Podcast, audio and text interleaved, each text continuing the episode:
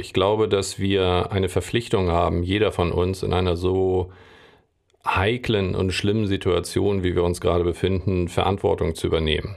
Äh, ich glaube, dass es extrem viele Mütter gibt, die Top-Ausbildung haben, extrem motiviert sind, die letztendlich auch beim Großziehen von, von ein, zwei, drei Kindern ja bewiesen haben, äh, dass sie managen können. Denn äh, auch das erfordert ja eine ganze Menge, Management-Skills.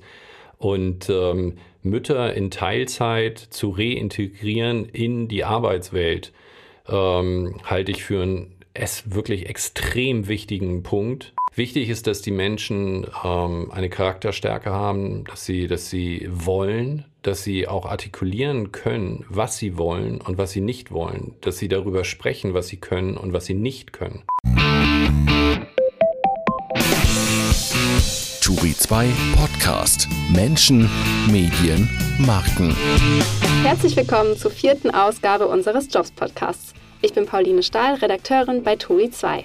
Ich bin Markus Tranto, Chefredakteur von Turi 2. Herzlich willkommen. Wir sprechen heute mit Andreas Arnzen. Er ist CEO des Wort- und Bildverlags, Herausgeber der Apothekenumschau und eines von 100 Jobvorbildern, die wir in der Turi 2 Edition 17 mit dem Schwerpunkt Arbeiten in der Kommunikation vorstellen. In den nächsten 45 Minuten sprechen wir über die Zukunft von Apotheken und Gesundheitsjournalismus und dass bei Bewerberinnen weniger der Lebenslauf, als Motivation und Wille zählen. Außerdem erzählt Arnzen von Umbaumaßnahmen im Verlagshaus, um ukrainische Flüchtlinge aufzunehmen und was das mit Verantwortung und seiner Sportkarriere zu tun hat. Herzlich willkommen im Turi 2 Clubraum, lieber Andreas. Hallo Markus, hallo Pauline. Wir treffen uns ja heute digital, ähm, so wie sich das in den letzten zwei Jahren einfach eingebürgert hat. Also man kennt es ja wirklich gar nicht mehr anders. Wo treffen wir dich denn heute, Andreas? Ich bin heute im beschaulichen Bayerbrunnen zwischen äh, Starnberg und äh, München in einer 3000 Seelengemeinde, in der unser Verlag auch äh, zu Hause ist. Pauline sitzt in ihrem Büro in Dublin. Ich bin in meinem Homeoffice hier in Lübeck. Ähm, der Podcast ist also tatsächlich auch so das Ergebnis von modernem Arbeiten und um Jobs und um Arbeiten äh, soll es in unserem Gespräch heute auch gehen. Und darum, Andreas, wie du das geworden bist, was du heute bist. Nämlich Verlagsmanager und CEO des Wort- und Bildverlags in Bayerbrunn, wie eben schon gesagt. Und du bist auch eines von 100 Jobs-Vorbildern, die wir in der aktuellen Touri-Edition 17 vorstellen. Genau. Nennt dich Andreas eigentlich noch irgendjemand in deinem Umfeld Arnzi? Ja, äh, das sind immer die Personen, mit denen ich zusammen Hockey gespielt habe, beziehungsweise die sich an diese Zeit erinnern. Äh, das war mein damaliger Spitzname. Und äh, wenn ich auf andere Personen treffe und dieser Name fällt, weiß ich immer, das ist aus der Kategorie Hockey. Genau, du warst Nationaltorhüter und du warst beim Harvesterhude Tennis- und Hockeyclub. Torhüter. Was hast du aus deiner Sportkarriere mitgenommen in dein Leben als Medienmanager? Nee, erstmal habe ich mitgenommen, äh, dass es schon förderlich ist, zum richtigen Zeitpunkt an der richtigen Stelle zu sein, um dann mit einer tollen Mannschaft äh, viel Erfolg zu haben. Ähm, es ist eben, Mannschaftssport prägt einen doch schon sehr, ähm, sowohl für die Siege als auch für die Niederlagen. Man muss durch dick und dünn äh, gemeinsam gehen.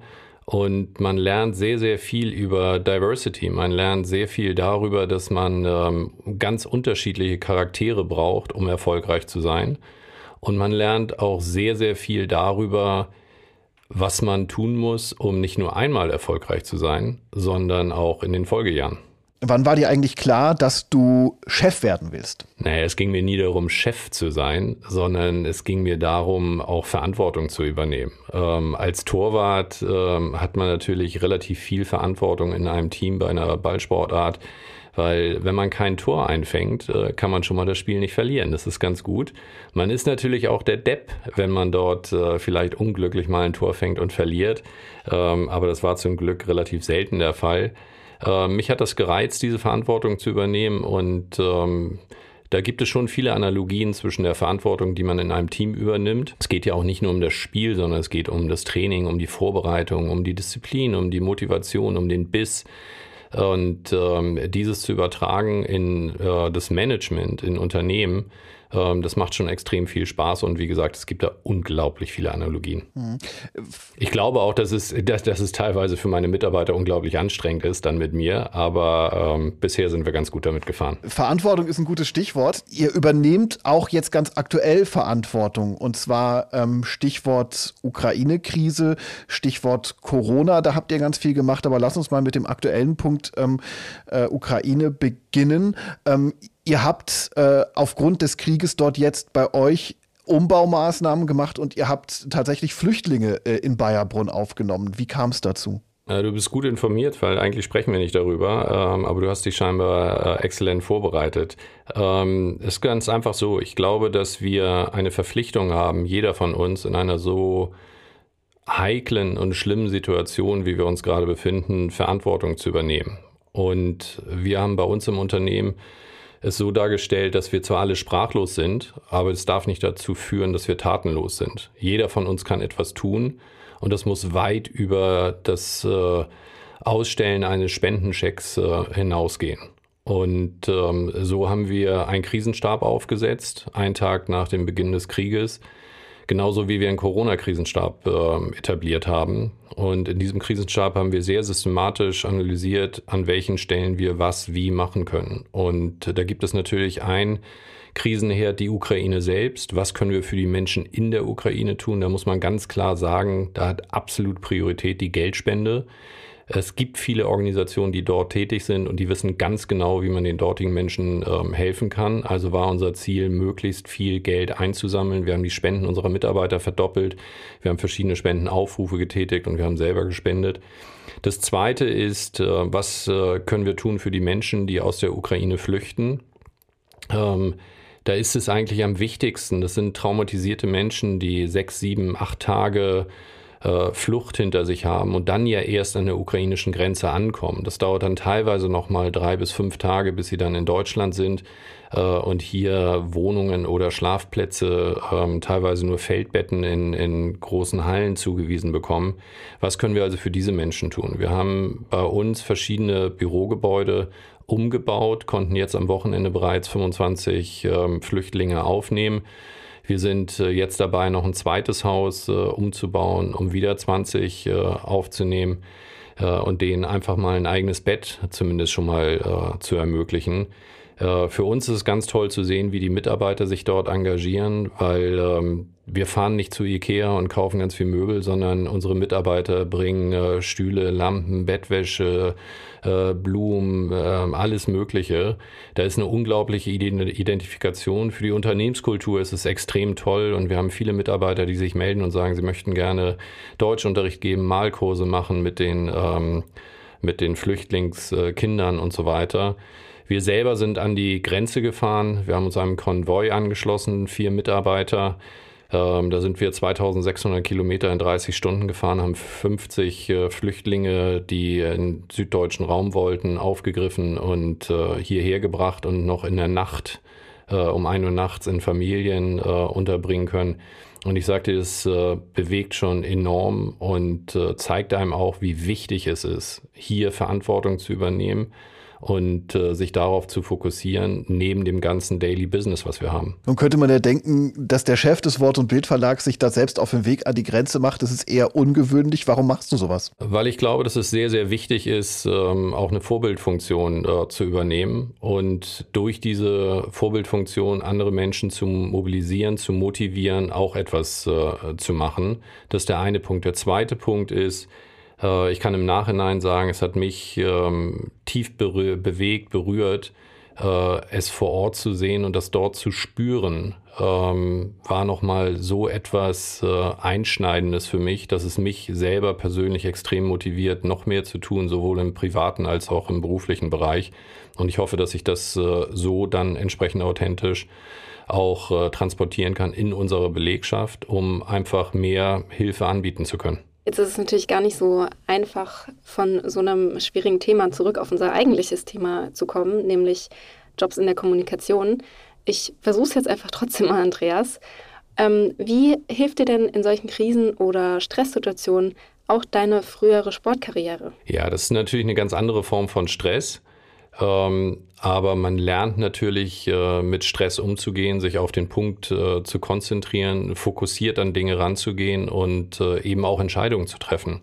Ja, wenn du, wenn du in einem entscheidenden Spiel um eine Goldmedaille äh, fünf Minuten vor Schluss eine Entscheidung über einen Spielzug, über eine Taktik, über ähnliches machen musst, äh, dann übernimmst du da Verantwortung. Und natürlich ist Krisenmanagement auch von Entscheidungen geprägt.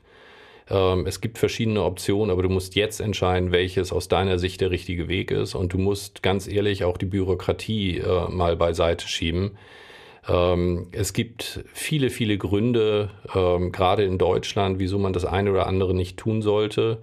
All das musst du dann wirklich beiseite legen und sagen, nein, jetzt geht es da um Menschenleben, jetzt geht es darum, äh, Flüchtlingen zu helfen und alles andere ist mir egal. Und äh, wenn das ein Problem wird, dann werden wir das später lösen. Denkst du denn, dass du dadurch ein guter Chef bist? Ach, ich glaube einfach, dass ähm, das zu meinem Job dazugehört, Verantwortung zu übernehmen und äh, das auch zu transportieren. Und äh, mein Job ist es, eine Kultur zu prägen. Und ähm, zu unserer Kultur gehört es, dass wir uns mit dem Unternehmen identifizieren, dass wir als Gesundheitsverlag selbstverständlich Verantwortung übernehmen. Und ähm, dem müssen wir als Management gerecht werden und dem müssen wir auch, ähm, das müssen wir auch vorleben weil ansonsten würde all das, äh, all die Werte, für die wir stehen, die wir kommunizieren, ähm, wären dann auch nicht ehrlich und nicht, nicht korrekt. Gibt es irgendwas, was du in deinem Leben als deine größte Niederlage bezeichnen würdest? Weil es gibt ja im Sport, kennst du ja beides. Du kennst den Gewinn, du kennst äh, den, den, die, die, die, du, du weißt das, wie das ist mit der Goldmedaille in der Hand. Du weißt aber auch, wie man ganz, ganz knapp dran vorbeischrammt. Also ich könnte jetzt natürlich diverse Spiele aufzählen und, und Meisterschaften, bei denen wir eben nur Zweiter geworden sind oder nur Dritter. Ähm, und natürlich sind das dann auch bitte, bittere Niederlagen, aber overall gehören genau diese Erlebnisse dazu, um dann wieder aufzustehen und ähm, nochmal besser ähm, später dann nochmal wieder eine Meisterschaft zu gewinnen. Äh, man muss eben auch lernen, damit entsprechend umzugehen. Im Jobleben ist es so, dass man natürlich mal Projekte startet. Ähm, also gerade gerade ich, weil ich äh, Trial and Error liebe und weil ich sage, Umsetzung ist alles und ausprobieren und Fehler machen und so weiter und so fort. Ähm, da gehört es einfach dazu, dass mal das eine oder andere Projekt auch scheitert. Wichtig ist, dass man im Saldo eine ganz gute Bilanz aufweisen kann. und äh, ich glaube, das war in der Vergangenheit der Fall. Aber ich habe auch 2008 äh, den ersten homosexuellen TV-Sender Deutschlands aufgesetzt, Tim TV, und äh, voll gegen die Wand gefahren, weil einen Monat nach unserem Launch äh, die Lehman-Krise kam. Da geht es dann auch nicht darum, ob es irgendwelche Erklärungen oder Entschuldigungen gibt. Ähm, es hat nachher nicht funktioniert. Äh, es war trotzdem ein tolles Erlebnis und ich hätte es äh, genauso wieder gemacht. Du hast gerade schon eine deiner Gründungen angesprochen. Eine sehr erfolgreiche deiner Gründungen ist äh, Parship gewesen, ähm, hinter, also das, das du Anfang der 2000er gegründet hast. Gibt es eigentlich einen Unterschied zwischen dem Gründer Andreas Arnzen und dem angestellten Manager Andreas Arnzen? Also ich habe das große Glück, angestellter Unternehmer zu sein. Und äh, das ist, glaube ich, auch der Grund, weshalb ich schon äh, sechs Jahre hier im Wort- und Bildverlag äh, tätig bin und mir vorstellen kann, hier noch lange zu bleiben, weil ich einfach äh, das Vertrauen der Gesellschafter und des Beirates genieße und äh, unternehmerisch agieren darf und auch agieren soll. Und äh, von daher gibt es da keinen keinen großen Unterschied. Ähm, mich reizt es einfach, die Entwicklung ähm, an den Märkten zu, zu spüren, zu sehen, den technologischen Fortschritt zu erkennen und diesen mit den, ich will mal sagen, sich verändernden Bedürfnissen äh, der Menschen abzugleichen, neue Produkte, neue Services, neue Leistungen äh, darauf basierend dann äh, anzubieten, das macht extrem viel Spaß. Du hast ja eine ganze Reihe von Stationen in deinem Lebenslauf. Ich denke da an Matzak in Hannover, die NZZ in Zürich, Handelsblatt in Düsseldorf, Zeit in Hamburg. Ähm, wie oft bist du für deinen Job umgezogen? Kein einziges Mal. Ähm, ich bin Hamburger, ich liebe Hamburg, meine Familie lebt in Hamburg, ich habe viele Freunde in Hamburg und äh, mich hat es immer wieder äh, letztendlich eher zurückgezogen. Äh, ähm, stimmt ja nicht, weil ich dort äh, wohnen geblieben bin. Ich bin immer gependelt. Ich habe mit dem Pendeln auch nie ein Problem gehabt und ähm, habe dann immer in den jeweils äh, eben genannten Städten äh, eine Wohnung gehabt, war zwei, drei Tage dort und ansonsten äh, zumeist bei meiner Familie in Hamburg. Das klingt jetzt so, als wärst du trotzdem recht viel unterwegs und ähm, hättest auch sonst viel Arbeit. Äh, wie ist es denn mit einer Work-Life-Balance so? Wie schafft man das dann noch? Also heutzutage gibt es ja viele Personalverantwortliche, die sagen, dass die Vereinbarkeit von ähm, Familie und Beruf gerade für junge Leute immer wichtiger wird. Wie hast du das gemacht oder wie ist das überhaupt noch möglich heutzutage? Gut, das waren jetzt mehrere Fragen äh, und wie ich das gemacht habe, ähm, sollte ich vielleicht nicht erzählen, weil ich wirklich kein gutes Beispiel dafür bin. Ähm, ich habe viele Jahre über Schindluder mit äh, meinem eigenen, eigenen Körper getrieben, äh, mich voll auf den Job konzentriert, äh, war ein totaler Workaholic und die Pendelei ähm, hat das Übrige dazu beigetragen. Ich habe dann kurz vor dem Ausbruch der Pandemie, also der, der Auslöser war gar nicht die Pandemie, sondern ähm, der Tod meiner Mutter. Ich habe äh, direkt im Anschluss äh, gesagt, äh, was mache ich hier eigentlich? Das Leben reflektiert, was glaube ich normal ist, wenn ein Elternteil auch stirbt. Und habe mir vorgenommen, gesünder zu leben, äh, etwas für meine, für meine Pumpe, für meinen Kreislauf zu tun, ähm, abzunehmen und ähm, einfach, wie gesagt, fitter zu werden und gesünder zu leben. Das hat äh, dann in den 18 Monaten Pandemie relativ gut funktioniert. Und ähm, von daher lebe ich jetzt gesünder und besser und kriege das mit der Work-Life-Balance äh, besser hin als zuvor. Okay. Ähm, wie ist es denn jetzt konkret bei euch im Verlag? Ähm, wie flexibel seid ihr als Arbeitgeber, äh, gerade was eben das betrifft, worüber wir gerade gesprochen haben? Und wie flexibel müssen auch Angestellte sein? Also äh, es gibt natürlich keine Gründe, glücklich zu sein, dass äh, wir eine Pandemie haben. Aber man muss ehrlicherweise sagen, dass die Pandemie natürlich auch zur Folge hatte, neben der Digitalisierung oder der beschleunigenden Digitalisierung, ähm, dass über Arbeitszeitmodelle ähm, stärker nachgedacht wurde ähm, man viel offener und flexibler mit der ganzen Thematik Homeoffice umgehen konnte. Ähm, wir haben hier aus der Management-Ebene heraus schon weit vor der Pandemie gesagt, dass wir mehr Homeoffice ähm, äh, zulassen wollen, dass wir flexiblere Arbeitszeiten haben möchten. Der reglementierende oder reduzierende Faktor bei der ganzen Geschichte ist letztendlich ähm, da aber äh, das äh, Arbeitsgesetz, was uns da teilweise noch im Wege steht und aus meiner Sicht komplett äh, veraltet ist. Äh, das sagt auch die Politik und will sich diesem äh, Thema ja annehmen. Ich hoffe, dass da auch wirklich was passiert.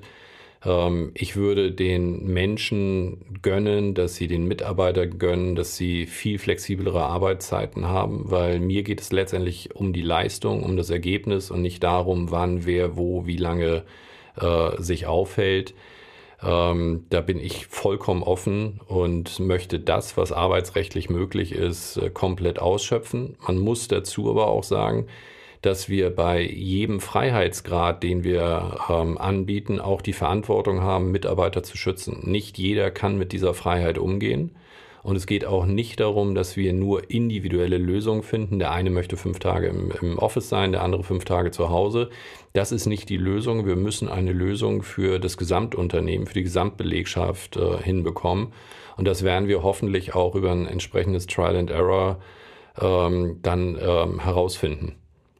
Aber die Flexibilität ist da und ich würde mir wünschen, dass äh, jeder Mitarbeiter die Balance findet, die er braucht, um ein tolles Privatleben zu haben, um gesund zu sein und demzufolge dann auch noch einen guten Job machen kann. Ähm, Homeoffice hast du ja jetzt schon angesprochen. Wie sieht es denn aus mit ähm, Teilzeit, vor allem in Führungspositionen? Das ist ja oft auch noch so ein bisschen eine schwierige Geschichte. Ähm, auch da komplette Offenheit. Ähm, ich muss ganz ehrlich sagen, ich glaube, dass wir, wenn wir uns den Arbeitsmarkt anschauen, ähm, auch eine Diskussion darüber führen müssen, dass äh, Menschen wieder zurückkommen möchten in den Job.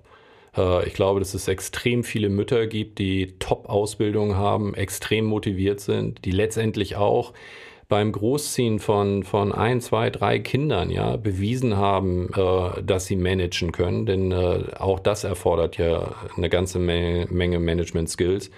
Und ähm, Mütter in Teilzeit zu reintegrieren in die Arbeitswelt, ähm, halte ich für ein es wirklich extrem wichtigen Punkt. Äh, auch da werden wir komplette Offenheit haben.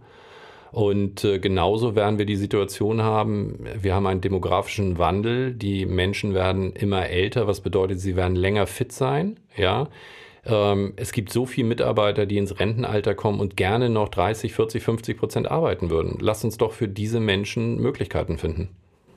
Äh, du, du, du hast gerade das Prinzip Trial and Error angesprochen, was ja so ein typisches ähm, Start-up, äh, so, so, ein Start-up-Herangehen ist. Äh, nun ist die Apothekenumschau und auch der Wort- und Bildverlag ja äh, allein wegen des Alters her schon alles andere als ein Start-up. 1956, glaube ich, gestartet ähm, und im Prinzip ja jahrzehntelang das Gleiche gemacht. Äh, wie bringt man so einem traditionellen Unternehmen ähm, dieses Trial-and-Error-Prinzip bei? Ganz einfach, indem du, also einfach ist es natürlich nicht, aber einfach erklärt, ja, indem du äh, mit äh, gewisser Tradition auch mal brichst. Und eine, so wie wir vorhin über Work-Life-Balance gesprochen haben, brauchen wir hier die Balance zwischen der Tradition und alten Werten ähm, die wir erhalten möchten und der Moderne und dem technologischen Fortschritt und den Möglichkeiten, die wir in der Ist-Zeit haben. Unser Verleger Rolf Becker hat dieses Unternehmen 58 Jahre lang auf und ausgebaut und er hat sich auf die Fahne geschrieben, komplexe gesundheitsrelevante Informationen leicht verständlich wiederzugeben. Das hat er auf der Papierform in Print äh, perfekt umgesetzt würde Rolf Becker äh, im Jahre 2020, 21, 22 äh, so etwas neu starten, äh, würde er sicherlich das Digitale berücksichtigen. Und das versuchen wir hier auch ähm, letztendlich zu predigen. Und diesen Weg äh, sind wir vor mehreren Jahren oder den haben wir eingeschlagen, den werden wir weiterverfolgen. Und was die Kultur anbelangt, ist es eben ganz wichtig, bei kleinen Dingen, ja, schon anzufangen und zu zeigen, dass sich hier etwas verändert, dass man mehr Offenheit, mehr Flexibilität hat, äh, die zeitgemäß ist für unsere aktuelle Zeit. Das heißt, bei der Digitalisierung, du sagst, ihr habt den Weg auf jeden Fall schon eingeschlagen. Wie weit seid ihr denn bisher gekommen? Also ähm, wie ist der Stand und wie viel steckt überhaupt noch, also wie viel Arbeit steckt überhaupt noch in die Printproduktion und wie viel Energie geht schon ins Digitale? Die, die Printpublikationen ja, haben 22 Millionen Leser jeden Monat.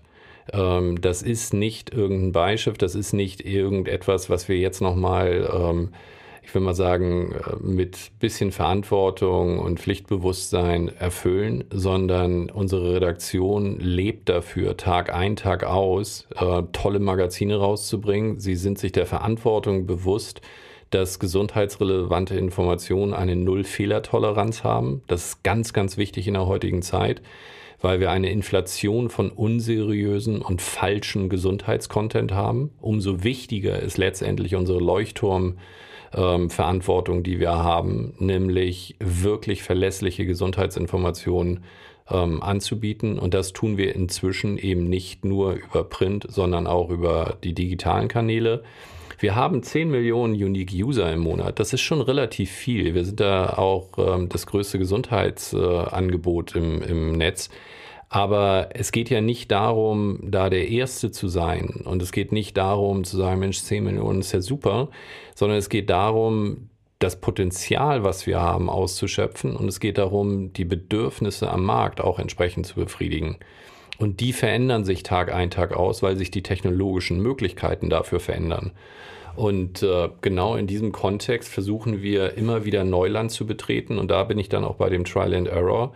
Ähm, wir haben so viele Möglichkeiten. Wir müssen einfach Dinge ausprobieren. Wir haben auch die Erkenntnis gewonnen, wir können das nicht alleine ähm, sondern wir wollen das mit anderen Partnern zusammen machen. Und ganz ehrlich, mir ist es lieber, wir gehen sechs neue Geschäftsfelder mit sechs Partnern ein, äh, an, als dass wir eins alleine machen. Was sind das denn für Menschen, die im, in der Redaktion, aber auch im Verlag arbeiten? Also welche Hintergründe haben die? Also in erster Linie mal äh, neugierige Menschen, die ein unglaubliches äh, Bedürfnis haben, Qualitätsinhalte zu produzieren ähm, das, das Streben nach Qualität, das Streben nach, nach Werthaltigkeit ist extrem ausgeprägt. Ich kann das relativ gut beurteilen, weil ich halt äh, in Verlagen wie NZZ, Zeit und Handelsblatt gearbeitet habe, äh, die für jeden letztendlich als wirkliche Qualitätsmedien dastehen. Und wenn ich mir anschaue, welche Qualitätskontrollen wir hier haben, wissenschaftliche Beiräte, die alles nochmal kontrollieren und so weiter, das ist äh, da ist so ein Streben nach Perfektion und das ist auch genau richtig bei dem Thema Gesundheit. Und dafür leben die Menschen hier, sowohl in der Redaktion als auch im Verlag. Und es ist total schön zu sehen. Natürlich haben wir auch eine Fluktuation. Das ist ganz wichtig. Wir brauchen, brauchen die Bewegung. Ich habe vorhin gesagt, beim Sport, du brauchst verschiedene Charaktere. Eine Mannschaft mit zehn Lewandowskis oder elf Lewandowskis würde kein einziges Spiel gewinnen. Äh, und so ist das auch in einem solchen Unternehmen. Äh, wir brauchen Be Bewegung, wir brauchen Fluktuation und wir brauchen echt verschiedene Köpfe, ja, von totalen Nerds ähm, äh, zu Menschen, die totale Spezialisten in einem Gebiet sind oder die ganz offen sind, äh, Personen, die sich voll auf das Digitale konzentrieren, bis hin zu Menschen, die quasi noch an der Schreibmaschine oder im C64 sitzen, um ihren Artikel zu schreiben. Ja, das ist alles legitim, das ist alles wichtig und das ist für die Gesamtkultur und damit dann auch für die Leistungsfähigkeit eines Unternehmens ähm, existenziell meiner Meinung nach. Du hast jetzt eben schon äh, einen Punkt angesprochen, der mir auch so im Kopf rumging, weil gerade bei der Apothekenumschau ähm, stellt man sich ja eher eine ältere Redaktion vor. Wie ist denn bei euch wirklich die Altersstruktur? Ich weiß gar nicht, wie das Durchschnittsalter ist, aber ich erinnere mich an die Zeit vor Corona, als man durch die Büros gegangen ist und äh, die Mitarbeiter noch gesehen hat oder in der Kantine war. Ähm, das ist schon eine bunte Mixtur zwischen jung und alt.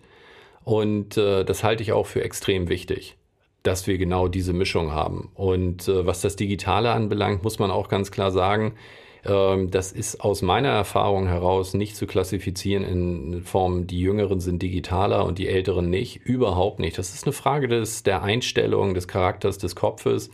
Ähm, wir haben die Verpflichtung, allen Mitarbeitern die Möglichkeit zu geben, sich weiterzuentwickeln. Das tun wir auch. Und es liegt an jedem selbst, diese Möglichkeiten zu ergreifen, wahrzunehmen, um dann noch besser das machen zu können, was man machen möchte.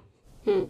Und wie sieht es bei euch mit Diversität aus? Wenn du das ähm, jetzt beziehst auf den Frauenanteil, dann ist es bei uns so, dass wir ca. 70 Prozent, ich glaube 68 Prozent der Mitarbeiter sind Frauen.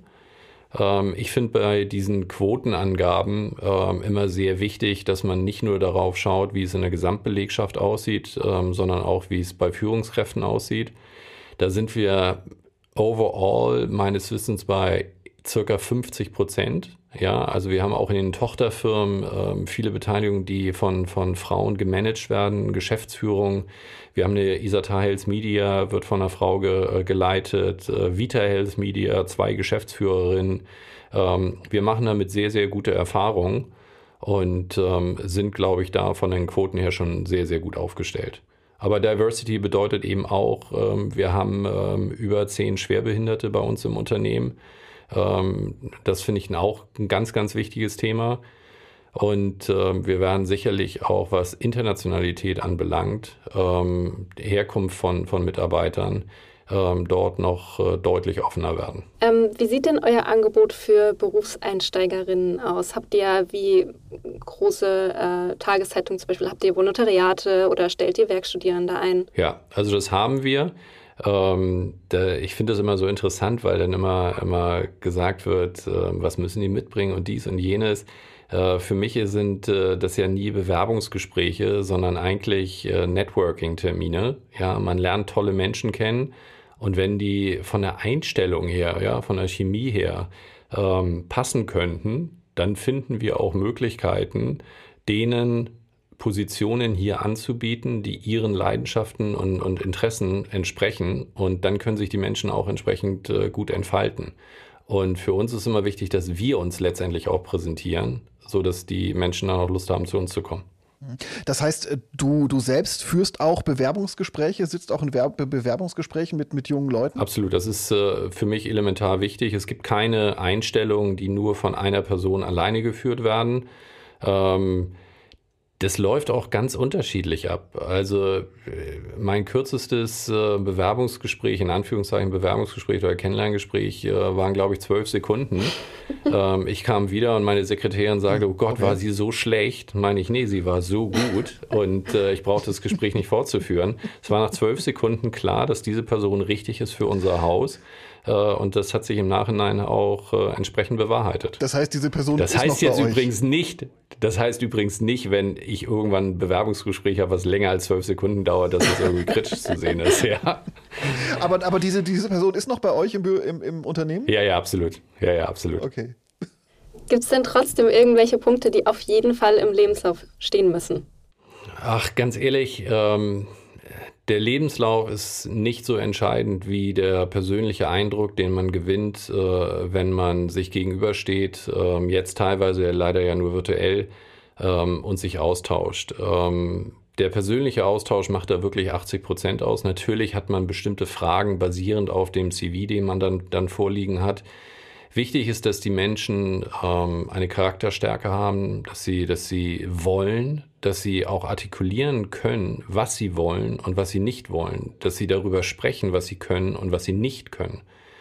Es ist ganz, ganz wichtig hier in dem Haus, dass wir erkennen, und das gilt für das gesamte Haus auch, ähm, was wir können und was wir nicht können. Wenn wir Beteiligung eingehen, sprechen wir sehr offen darüber, wo wir gut sind, wo wir nicht gut sind, wo wir noch äh, Nachholbedarf haben. Und diese Ehrlichkeit ist wichtig, damit die Erwartungshaltung dann auch nicht enttäuscht wird. Und das ist bei Beteiligung genau dasselbe wie ähm, beispielsweise bei Einstellungen von neuen Mitarbeitern. Das heißt, könnt ihr euch äh, eure Mitarbeitenden wirklich aussuchen? Also sind eure Jobs äh, wie so manch andere Medienjobs und Volontariate hart umkämpft? Oder ähm, müsst ihr wirklich danach suchen oder um Mitarbeitende werben? Also das Wichtigste eines Unternehmens sind die Mitarbeiter. Wir sagen immer, it's all about people. Und ähm, natürlich ist es ähm, extrem schwierig in der heutigen Zeit, ähm, wirklich Top-Leute ähm, zu finden. Ja, es gibt ja, gibt ja ganz tolle äh, Personen, die in festen ähm, Tätigkeiten, Jobs drin sind äh, und gar nicht wechselwillig sind und so weiter und so fort. Ich glaube, wir müssen unsere Hausaufgaben machen und versuchen im Sinne von Employer Branding zu zeigen, dass wir ein guter Mitarbeiter, äh, guter, guter Arbeitgeber sind. Das tun wir, indem wir eigentlich unsere Mitarbeiter selbst als Multi äh, Multiplikatoren haben. Und wir haben oft die Situation, dass sich äh, Personen hier blind bewerben und sagen, wir haben sehr viel Positives über ihr Haus gehört. Wir würden gerne ähm, oder ich würde mich gerne mit Ihnen unterhalten. Ich würde gerne ähm, mir das Unternehmen anschauen. Ich würde gerne wissen, ob Sie vakante Positionen haben. Ähm, und nicht selten äh, erfolgen daraus dann auch entsprechende Besetzungen. Du hast ja eben schon gesagt, dass es wichtig ist, dass die Leute wissen, was sie wollen und was sie nicht wollen. Da gehört ja auch ein Thema dazu, über das leider, muss ich sagen, äh, nie jemand sprechen möchte, nämlich Geld. Wie sieht es denn bei euch mit dem Einstiegsgehalt aus? Was zahlt ihr? Oder wie zahlt ihr? Also man kann das nicht äh, pauschal, pauschal, sagen, wie das Einstiegsgehalt ist. Das haben wir nicht, weil es hängt äh, komplett von den Positionen ab. Ich glaube, dass unser Gehaltsgefüge sehr, sehr hoch ist. Das Durchschnittsgehalt ähm, beziehungsweise die Gehälter pro Position, wenn ich das mit anderen Medienhäusern vergleiche. Was ich aber merke, ist, dass wenn wir jetzt die letzten fünf Jahre mal nehmen, dass wir auch einen Wertewandel haben und dass vielen Mitarbeitern ähm, da steht das Geld nicht an erster Stelle. Das ist ein ganz wichtiger Faktor und man muss ehrlicherweise sagen, deswegen habe ich eben auch fünf Jahre genannt, ähm, wir leben jetzt in einer Zeit, in der wir eine äh, enorme Inflation erfahren. Ähm, für viele ist es dann extrem wichtig, äh, auch äh, ausreichend Geld zu verdienen, das ist ganz klar. Aber über die letzten fünf Jahre ist mir aufgefallen, dass es vielen stärker darum geht, haben Sie ausreichend Freizeit? Haben Sie Flexibilität bezüglich der Arbeitszeiten? Können Sie im Homeoffice arbeiten? Können Sie sich um Ihre Kinder kümmern? welche sozialen Zusatzleistungen gibt es äh, von Seiten des Arbeitsgebers, äh, wie ist das Klima, all diese Dinge spielen eine, eine sehr, sehr wichtige Rolle. Und uns ist es einfach wichtig, dass sich Mitarbeiter weiterentwickeln können. Für mich ist es auch in Ordnung, wenn jemand sagt, ich möchte gerne Chinesisch lernen. Wir sind nicht in dem Markt, wir haben keine Berührung dazu, aber ich glaube, dass es für die Work-Life-Balance und für, die, für das Selbstwertgefühl und für den Kopf extrem wichtig ist, andere Dinge zu machen, sich weiterzuentwickeln, zu lernen und dann wird unterm Strich das Unternehmen auch davon profitieren. Hast du denn das Gefühl in deinen Bewerbungsgesprächen, gerade wenn es um sowas geht wie Gehalt oder auch Freizeitgestaltung äh, oder mehr Freizeit, dass junge Leute heutzutage selbstbewusster auftreten, als das früher der Fall war? Hm, ganz unterschiedlich, wobei ich sagen muss, äh, so die letzten Gespräche, die ich hatte, ähm, die waren schon sehr selbstbewusst. Und äh, ich mag das auch. Ja, ich mag das auch, wenn, wenn kritische Fragen gestellt werden. Ähm, ich frage ja auch äh, Bewerber, was sie, was sie gut finden, was sie schlecht finden, in dem, was sie von außen über uns wahrnehmen. Und daraus ergeben sich dann schon ganz interessante Diskussionen. Ähm, ich mag da starke Charaktere, aber auch da, man muss sagen, wir haben auch äh, ganz ruhige Vertreter, introvertierte Personen. Ähm, es gilt letztendlich, die richtige Position für die einzelnen Personen zu finden. Ähm, wir haben hier irgendwann mal den Begriff geprägt, den es damals noch nicht im Duden gab, nämlich Freusinn. Es ist wichtig, dass der Mitarbeiter Freude an der Arbeit hat und den Sinn in der Arbeit äh, findet. Und äh, das haben wir dann subsumiert unter Freusinn. Ähm, und äh, dann geht es den Menschen auch besser.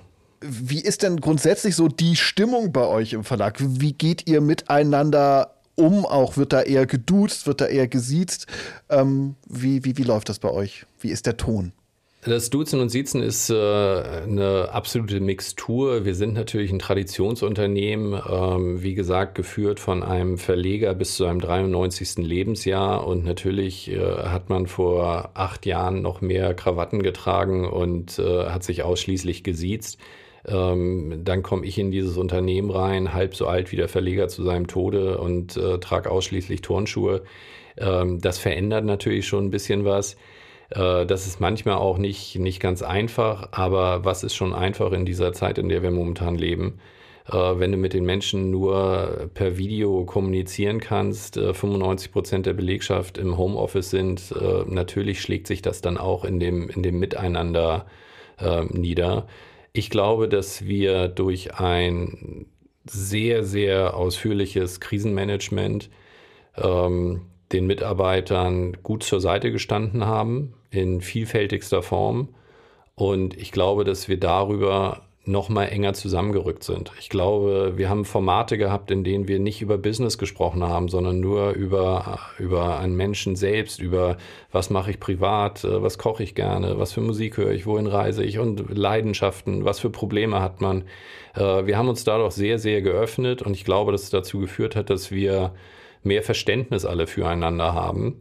Aber ich muss auch ehrlich sagen, ich sehne mich auch danach, meine Kollegen und Kolleginnen äh, hier in Bayerbrunn mal wiederzusehen, mal ein wirkliches Townhall wieder im Veranstaltungssaal zu haben, eine volle Kantine und ähnliches. Aber das wird auch alles wiederkommen. Wie sieht es denn generell mit der Zukunft des Gesundheitsjournalismus aus? Also es ist ja so, ich glaube, das ist vielleicht auch so ein bisschen äh, meine Generation oder junge Leute, die, ähm, sobald sie irgendein Symptom haben, das googeln und da kriegt man ja für jedes Symptom irgendeine äh, potenzielle Erklärung, äh, was nicht unbedingt gut ist.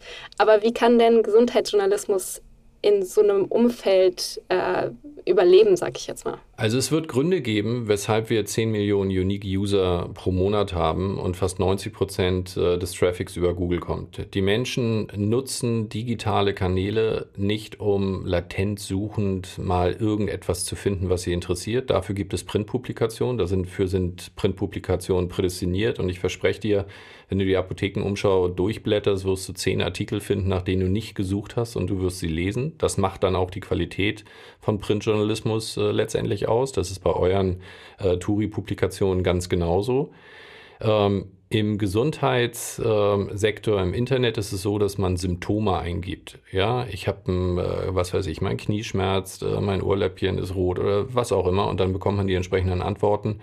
Ähm, wir haben eine Markenbekanntschaft von 92, 93 Prozent und die Menschen klicken dann auf unsere Angebote, egal ob sie an vierter, fünfter oder sechster Stelle stehen. Ähm, dadurch kommen dann auch 10 Millionen äh, Klicks zustande. Aber das Wichtigere ist eigentlich, dass wir eine Verantwortung haben, zu schauen, dass wir qualitativ hochwertige und damit dann auch hilfreiche, evidenzbasierte, seriöse Gesundheitsinformationen den Menschen zukommen lassen. Denn es steht so viel Blödsinn, muss man sagen, ja, und Falsch- und Fehlinformationen im Netz, dass man wirklich vorsichtig sein muss. Und deswegen kann ich nur raten, sich äh, ja, an den Marken und Quellen äh, zu orientieren, die einem dann auch wirklich seriöse Informationen geben. Dazu gehört ja nicht nur die Apothekenumschau, da gibt es auch, auch andere noch. Aber es gibt eben auch viele, die damit Schindluder betreiben und da muss man sehr, sehr vorsichtig sein. Du bist eines von 100 Vorbildern, die wir in der Turi 2 Edition 17 zum Thema Arbeiten in der Kommunikation vorstellen. Und äh, in dem Buch, da zitieren wir dich mit einem, wie ich finde, ganz bemerkenswerten Satz. Da hast du gesagt, Kritik ist ein Widersacher von Motivation. Ähm, wann hast du dich im Job zuletzt mal aufgeregt und das dann eventuell auch rausgelassen oder passiert sowas bei dir gar nicht? Doch, ich bin ein sehr emotional, äh, sehr emotionaler Mensch. Ähm, aber lass mich in Bezug auf die Kritik noch Folgendes sagen. Kritik ist natürlich auch äh, manchmal die höchste Form der Wertschätzung. Und äh, es geht nur darum, wie man die Kritik äh, äußert. Kritik wird äh, gerade in Deutschland ja immer als was Negatives dargestellt und äh, darauf bezog sich auch dieses Zitat. Positive Kritik ähm, kann extrem motivierend sein. Und ähm, wann hast du das letzte Mal erlebt, dass du jemand wirklich negativ kritisiert hast, ja, und es ist dabei irgendwas rausgesprungen? Ja, es ähm, bringt eigentlich nichts, wenn man das äh, rekapituliert. Und der Umkehrschluss ist, ähm, motiviere deine, deine Mitarbeiter, ähm, siehe das Positive, versuche ihnen Selbstvertrauen zu geben und den Glauben daran, dass man etwas schaffen kann. Ich glaube, das Wichtigste ist das Selbstvertrauen und der Glaube daran, dass man etwas umsetzen und erreichen kann. Und äh, das gilt übrigens im Sport ganz genauso wie äh, im Unternehmen. So, du bist jetzt äh, scheinbar mit großer Motivation und Freude Verlagsmanager. Würdest du das deinen Kindern auch empfehlen, also in die Verlagsbranche einzusteigen?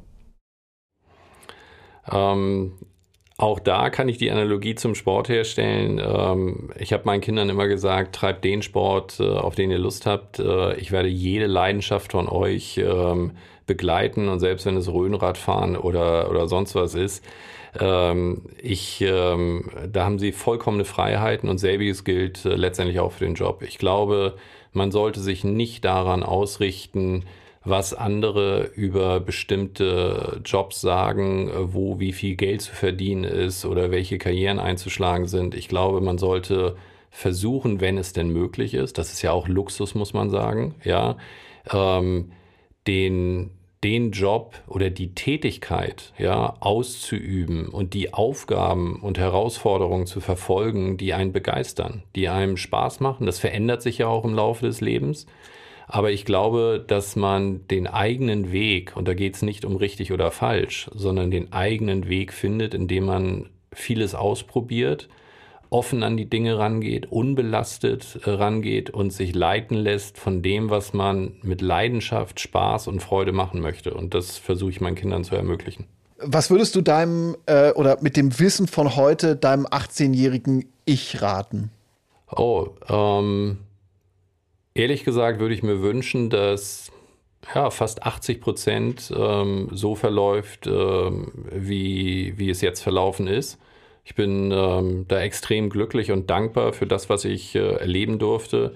Natürlich gibt es immer wieder Situationen, dass man sagt, Mensch, ich hätte gern äh, dieses Turnier gespielt oder ich hätte gern das und das erreicht oder sonst was. Und natürlich kann ich mir auch, äh, hätte ich mir auch andere Karrieren vorstellen können. Ja, ich wäre gerne Architekt oder Arzt geworden. Ich hätte äh, gerne in der NHL, äh, wäre ich Eishockey-Torwart gewesen. Aber ich bin einfach unglaublich zufrieden mit dem, äh, was ich erleben durfte was ich erleben darf und was ich jetzt äh, mitgestalten darf. Und ich bin froh und glücklich darüber, dass ich die Möglichkeiten habe, überhaupt äh, auch mitgestalten zu können. Also von daher ähm, würde ich, äh, hätte ich wenig, wenig weitere Ratschläge für mein 18-jähriges Ich. Das war jetzt eigentlich schon ein sehr, sehr schönes Schlusswort, aber eine Frage habe ich noch. Und zwar, ähm, ob es irgendeinen Wunsch gibt, den du dir in deinem Arbeitsleben noch gerne erfüllen möchtest.